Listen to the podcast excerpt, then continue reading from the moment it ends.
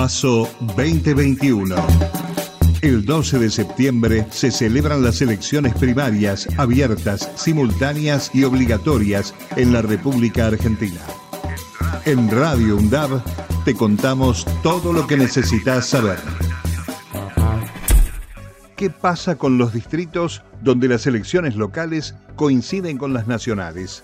¿Qué se vota?